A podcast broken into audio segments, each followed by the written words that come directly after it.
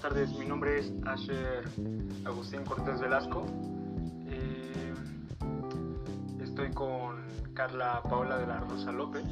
El día de hoy estamos en una nueva emisión del programa Radio VJ y el día de hoy hablaremos de un tema bastante interesante que concierne al derecho penal, el delito de violación, así como su estructura y los elementos de este delito. Sí, el delito de violación se considera el más grave de los delitos contra la libertad, la seguridad sexual y el normal desarrollo físico-sexual, ya que implica una brutal ofensa erótica. Y al utilizar métodos este, violentos de comisión pone en riesgo la tranquilidad psíquica, la libertad personal, la integridad corporal e incluso la vida de quienes la sufren. Pues este delito de violación según la, establece la legislación, la jurisprudencia y los diversos tratadistas, siempre conlleva los siguientes elementos, que es la cópula con la persona de cualquier sexo y esta que se efectúe sin el consentimiento del sujeto pasivo o mediante el uso de violencia física y moral. Esto es demasiado importante.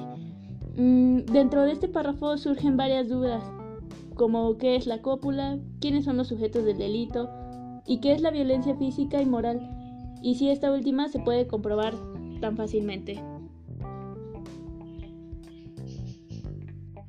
Copular, según lo define el diccionario de la lengua española, significa unirse o juntarse sexualmente, por lo que dicha unión debe de ser más que un simple contacto físico del miembro viril con la parte externa de la cavidad del cuerpo ajeno y requiere una penetración. El elemento normativo de la violencia física es uno de los núcleos del tipo e implica el uso de la fuerza corporal materializada en la parte ofendida para conseguir cópula, la cual puede consistir en golpes malos, tratos, eh, pellones, un empujón fuerte dado con el cuerpo, ataduras, rasgaduras de ropa o cualquier despliegue de energía directa y suficiente para aplicarla a la víctima para someter o dominar, o por lo menos para inutilizar su resistencia. La violencia moral se traduce en, en la manifestación que se hace a una persona de causarle un mal, amedrentándolo o intimidando lo suficiente para que ceda su resistencia y lograr la cópula. ¿Es más difícil demostrar la violencia moral que la física? Eh, sí, ya que no deja evidencia quizás a simple vista, pero existe. La violencia física produce un traumatismo, una lesión u otro daño, y lo produce inmediatamente. La violencia psicológica, vaya o no acompañada de violencia física, actúa en el tiempo. Es un daño que se va acentuando y consolidando en el tiempo. Cuanto más tiempo persista, mayor y más sólido será el daño. La violencia moral consiste en intimidar a alguien mediante la amenaza de un mal grave. Generalmente la violencia física se emplea cuando la víctima es una persona desconocida, mientras que la violencia moral se usa cuando se trata de personas conocidas y ligadas por algún vínculo de parentesco. En este último, en este último caso se halla el, el esposo que amenaza a su cónyuge con causarle un mal determinado si no accede a copular con él, o del padrastro sobre su hija, sobre su hijastra, perdón, etc. Eh, este tipo de violencia moral o psicológica se da mediante la manipulación, ya que encontramos a las personas que son débiles de mente y fáciles de convencer. Se necesita de dos elementos, alguien con la capacidad de convencimiento y alguien totalmente manipulable, como un niño o alguien de autoestima baja, o en situación vulnerable, eh, la violencia, el maltrato, el acoso, la manipulación producen un desgaste en la víctima que la deja incapacitada para defenderse. Los sujetos de este delito son activo y pasivo. El sujeto activo es cualquier persona física. Puede ser un sujeto activo, sea hombre o mujer. Sin embargo, diversos tratadistas opinan que la mujer no puede ser un sujeto activo porque pues es incapaz de imponer la cópula por medio de la violencia dada su naturaleza. Así que se dice que la mujer trata de forzar un hombre a la cópula con ella, el varón ante la intimidación no podría presentar erección y por tanto la cópula sería imposible. Pero cabe la posibilidad de la violación en que el sujeto activo sea mujer, en virtud de que dicha adición establece sanción para quien introduzca algún instrumento distinto al miembro viril por vía anal o vaginal. También es factible que la mujer sea partícipe cuando ayuda al hombre a copular violentamente a otra mujer. o sostener a esta y evitar que se defienda. El sujeto pasivo es igualmente cualquiera, sin importar el sexo, la edad ni las características de la persona. Lo común es que la mujer sea el sujeto pasivo, pero la propia norma habla de persona de cualquier sexo, y hay casos de en que los hombres son atacados también sexualmente. Entre los muchos errores referentes a este delito está el creer que solo la mujer puede ser objeto pasivo, lo cual desde ahora debe desecharse. Puede el hombre contra la mujer, la mujer contra el hombre, la mujer contra la mujer y el hombre contra el hombre. Por otra parte, surgen varias cuestiones interesantes y de necesaria atención respecto de los sujetos en la violación. Por ejemplo, la violación entre cónyuges. No importa que estén casados y exista un contrato celebrado que los obliga a perpetuar la especie. Creo que independientemente de la relación que los una, pues debe existir libertad sexual respetada. Ah, también existe violación entre concubinos. Este caso cabe argumentar las mismas razones para los cónyuges, pues la relación existente entre la concubina y el concubino no da derecho a que uno de ellos pueda copular en contra de su voluntad. Mm, la violación entre bueno, para las prostitutas, pues esta situación es bastante polémica. Creo que es importante señalar que el hecho de que comercialicen con su cuerpo no, justifica el hecho de obligarla a copular cuando, cuando y con quien lo desee por medio de violencia. Esta es una de las figuras como más vulnerables que existen.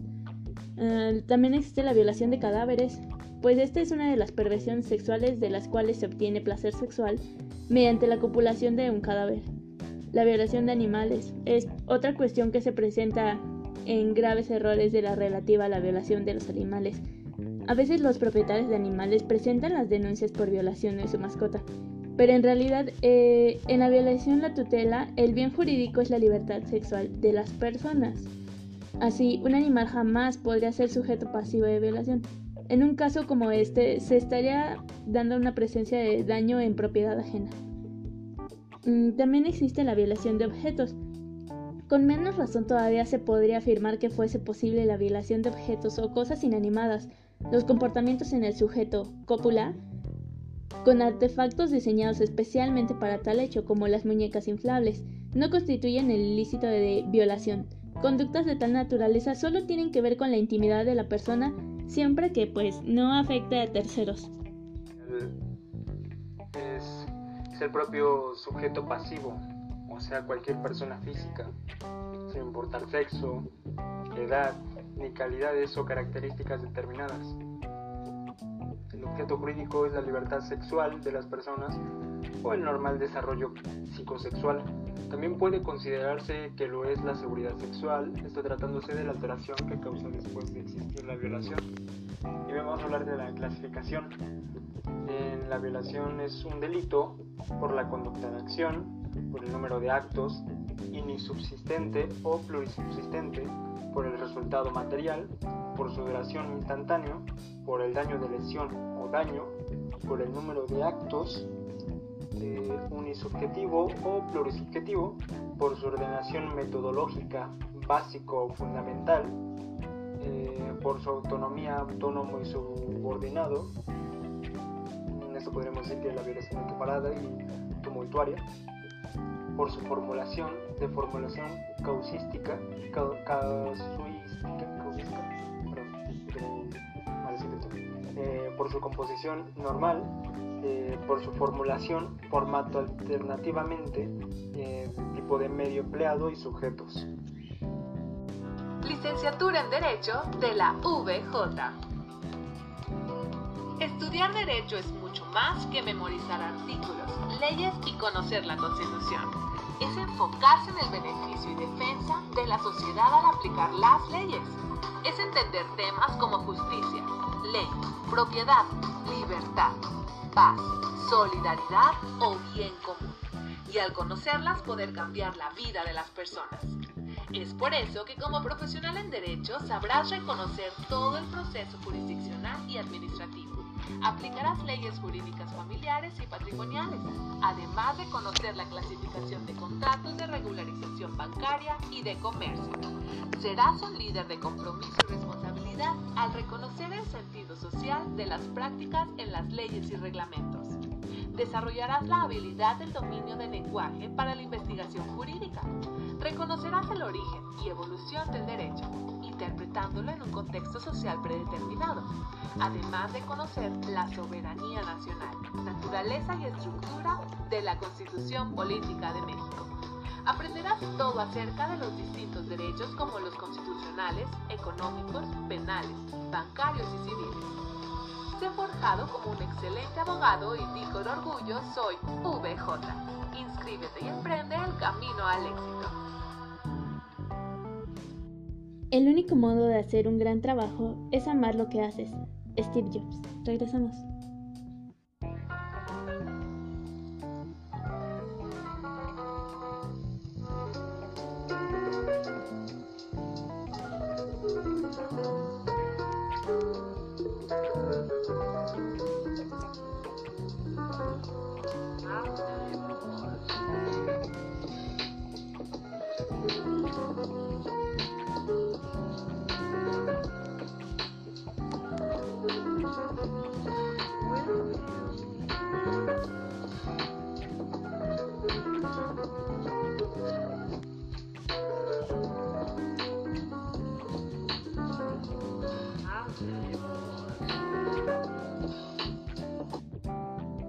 Con esto acabamos de escuchar lo que es Jazz Lofi. Dentro del estudio dogmático, el delito de violación es de acción, ya que requiere necesariamente un hacer y no una actitud omisiva. Es unisubsistente y plurisubsistente, ya que se consuma en un acto o varios, de mera conducta por elemento, objetivo de la cópula violenta. Es instantáneo porque tan pronto como se consuma desaparece, de lesión y no de peligro porque al llevarse a cabo se lesiona el bien jurídico tutelado por la ley y requiere un dolo directo. Dentro de las formas y medios de ejecución, la violación es uno de los delitos en los que la norma señala el medio de ejecución requerido, que pues en este caso es la violencia. Por disposición de la ley, la violencia puede ser física o moral. Como anteriormente ya lo habíamos hablado, el delito de la violación es uno de los que requiere la medicina forense lo cual resuelve los problemas de tipo médico, científico y técnico que se presentan con un motivo de este ilícito. Aunque en apariencia un hecho parezca una violación, no es posible afirmar que lo sea, a menos que las investigaciones de los médicos forenses y peritos especializados así lo demuestren, para la adecuada valoración del juzgador. Al respecto, deben realizarse una serie de exámenes como los siguientes.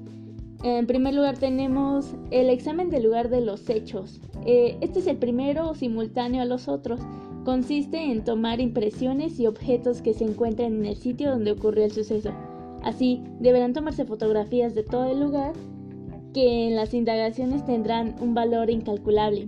Eh, el análisis de los objetos y sustancias encontradas también como puede ser revelador y ayuda para esta investigación. El examen físico de la presunta víctima consta en un estudio minucioso de todo el cuerpo. Falsamente puede creerse que solo deben examinarse las zonas genitales, sin embargo, es necesario el análisis de todo el cuerpo, pues son tres zonas donde se realiza dicho examen, el genital, el paragenital y el extragenital. El examen de las ropas debe hacerse eh, pues un examen minucioso de las ropas de la presunta víctima mediante estudios de laboratorio. Los peritos en criminalística podrán encontrar manchas de sangre, semen u otras sustancias que revelen datos para determinar la identidad del responsable, del causante del delito. Asimismo, el análisis de las propias ropas en las que se hallen huellas de violencia puede ser muy importante. La tipificación del esquema, al igual que la realizada de la sangre, permite la segura exclusión de eventuales acusados al ilícito. Consecuentemente, también nos aproxima al verdadero responsable, sobre, sobre todo con avances en materia de ADN. El examen del presunto o probable responsable es tan necesario como el de la propia víctima, porque de manera directa y objetiva, independientemente de otro tipo de pruebas, con él se podrá demostrar la culpabilidad o inocencia del sujeto. El examen psiquiátrico o psicológico de la presunta víctima resulta necesario porque en caso de que la víctima del delito es natural, pues que se encuentre y después a consecuencia del hecho criminal ante un desequilibrio mental transitorio o permanente. Por otro lado, en la entrevista con el profesional en esta área debe indagarse la veracidad de la información de la presunta víctima, pues puede darse el caso de que se trate de una simuladora. La ausencia de conducta en la violación no se presenta de ninguna de las hipótesis del aspecto negativo de la conducta. Sin embargo, algunos estudiosos consideran posible la existencia del estado hipnótico. Existen cuatro tipos de violación. Violación propia o genérica. Es la cópula por medio de violencia física o moral con persona de cualquier sexo. Violación equiparada, propia o ficta nos dice el artículo 268 del Código Penal para el Estado de Puebla que cuando la violación o su equiparable fuere cometida con intervención de dos o más personas, a todas ellas se impondrá de 8 a 30 años de prisión y multa de 120 a 1.200 días de salario. Así como el artículo 272 nos dice que se equipara la violación, fracción 1, la cópula con persona privada de razón o de sentido o que por enfermedad o cualquier otra causa no pudiera resistir Fracción 2, eh, la cópula con persona menor de 12 años de edad y la fracción 3, la introducción con una en una persona por vía anal o vaginal de cualquier objeto distinto al miembro viril usando violencia física o moral. En los casos previstos en las fracciones 1 y 2, se impondrá al autor del delito de 10 a 40 años de prisión y multa de 120 a 1.200 días de salario. En el caso de la fracción número 3, la sanción será la establecida en el artículo 267 de este ordenamiento legal. Eh, la, violación agravada es la tumultuaria entre parientes por un funcionario o empleado público profesional o por la persona que tiene al pasivo bajo su custodia, guardia o educación. Hablando del artículo 269, además de las sanciones que señalan los artículos que anteceden, se impondrán de 1 a 6 años de prisión cuando el delito de violación o su equiparable fueren cometidos. En ellos, eh, la fracción número 1, por un ascendiente contra su descendiente o por este contra aquel. Fracción número 2, por el tutor o tutora contra su pupilo o pupila. Fracción número 3, por el pupilo o pupila contra su tutora o tutor. Fracción número 4, por el padrastro o madrastra contra su hija, su hijastra o su hijastro, perdón. Eh, fracción número 5, por el hijastro o hijastra contra su madrastra o contra su padrastro. Fracción número 6, por un hermano o hermana contra su hermana o hermano. Y fracción número 7, y última, por un cónyuge contra el otro o entre quienes vivan en la situación prevista por el artículo 297 del Código Civil del Estado. Ahora, el artículo 270. Al culpable de violación que se encuentre en ejercicio de la patria potestad o de tutela del ofendido, se le concederá según se trate a la pérdida de aquella o la, o la remoción del cargo y en, ambas, en ambos casos a la pérdida de los derechos como acreedor alimentario y a heredarle ahí ligado el artículo 271, cuando el delito de violación sea cometido por quien desempeña un cargo o empleo público o ejerce una profesión utilizado, utilizando los medios o circunstancias que ellos proporcionen, además de la sanción que le corresponda por aquel delito, será destituido definitivamente del cargo o empleo suspendido por cinco años en el ejercicio de dicha profesión. Y por último, la violación fraudulenta o por engaño Ocurre, cuando por suplantación de persona el sujeto activo engaña al pasivo o se aprovecha de su error. El ejemplo clásico es cuando el agente se hace pasar por el esposo, amante, concubinario, conviviente o novio. Un ejemplo serio, eh, cuando una mujer se le es prometida a un hombre que no conoce una tercera persona se entera de esa situación y aprovechando la confusión y desconocimiento de prometido, este decide tener relaciones sexuales con aquella mujer. En la actualidad es difícil que esto suceda. En opinión de Ignacio Villasana, estos casos de suplantación de persona entrarían en la hipótesis de no comprender el hecho. Bien, ahora hablaremos de la culpabilidad, violación dolosa o intencional.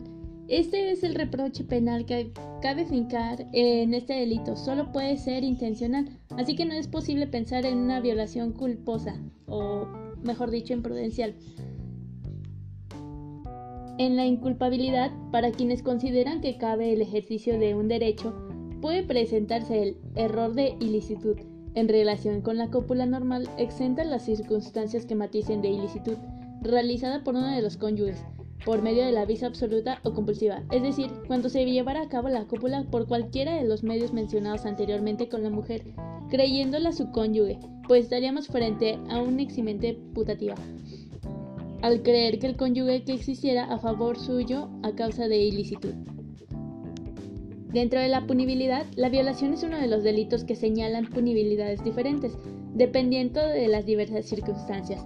Se recomienda acudir directamente a los códigos penales para ver, cuál es la punibilidad que señala la legislación, en atención a los constantes cambios que se dan en este sentido.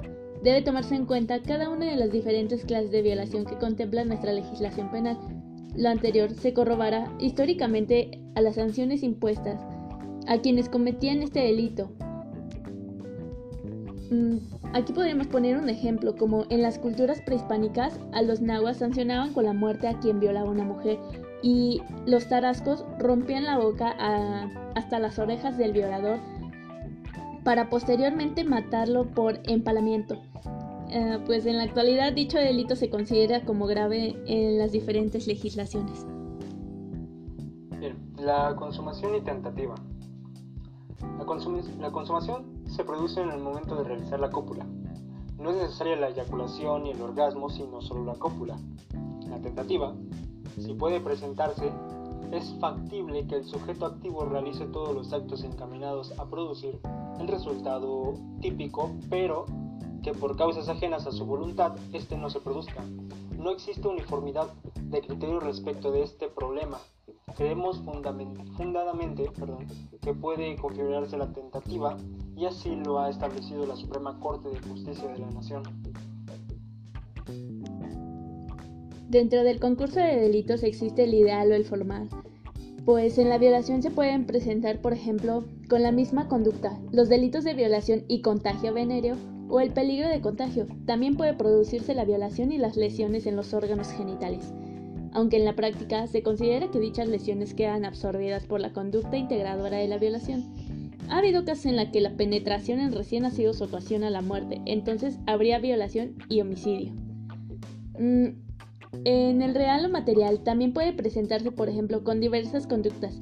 Se producen diversos resultados típicos, uno de los cuales es la violación, Tal es el caso de los delitos de violación y homicidio, en este orden, o la violación y las amenazas, o la violación y el daño en propiedad ajena, o la violación y el allanamiento de morada, etc. En la participación dentro de la violación pueden configurarse los distintos grados de participación de personas. Deberá precisarse el grado de participación de cada sujeto para determinar su grado de culpabilidad y consecuente punibilidad. Em, la perseguibilidad o procedencia. La violación se persigue de oficio, por lo tanto no cabe el perdón del ofendido. En el caso previsto por la fracción séptima del artículo 269 del presente código, solo se procederá contra el responsable por querella de parte ofendida. Dentro de la reparación del daño de la violación, eh, pues esta comprende, además del pago de los alimentos eh, de la parte ofendida de los hijos, si hubiere, de acuerdo con lo dispuesto por las leyes civiles como lo establece el artículo 178, es muy relativo, ya que hablar de la reparación del daño pues resulta imposible, sobre todo en delitos de tal gravedad como la violación. Además, surge el problema del daño psicológico, que en muchos casos permanece por siempre. Pedir tratamiento para las víctimas de los delitos ha sido objeto de las propuestas y sugerencias en ámbitos nacionales e internacionales, pues la víctima queda tan afectada que ya no podrá hacer su vida como antes. Por último, la afectación que causa este delito suele dañar a la población total, pues el temor y la repulsa hacia este tipo de conductas llegan incluso a frenar el avance y el desarrollo en la sociedad.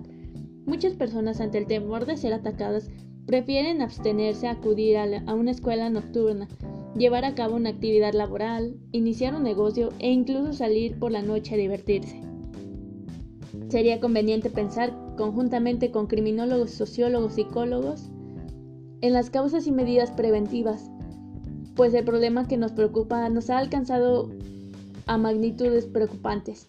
Por nuestra parte, insistimos que debemos considerar el origen de todo problema desde el seno familiar, su estructura, la educación y los principios que éste se inculcan, y sobre todo tanto la madurez como la responsabilidad de los padres para tener solo los hijos que puedan atender, alimentar, educar y por supuesto dar afecto.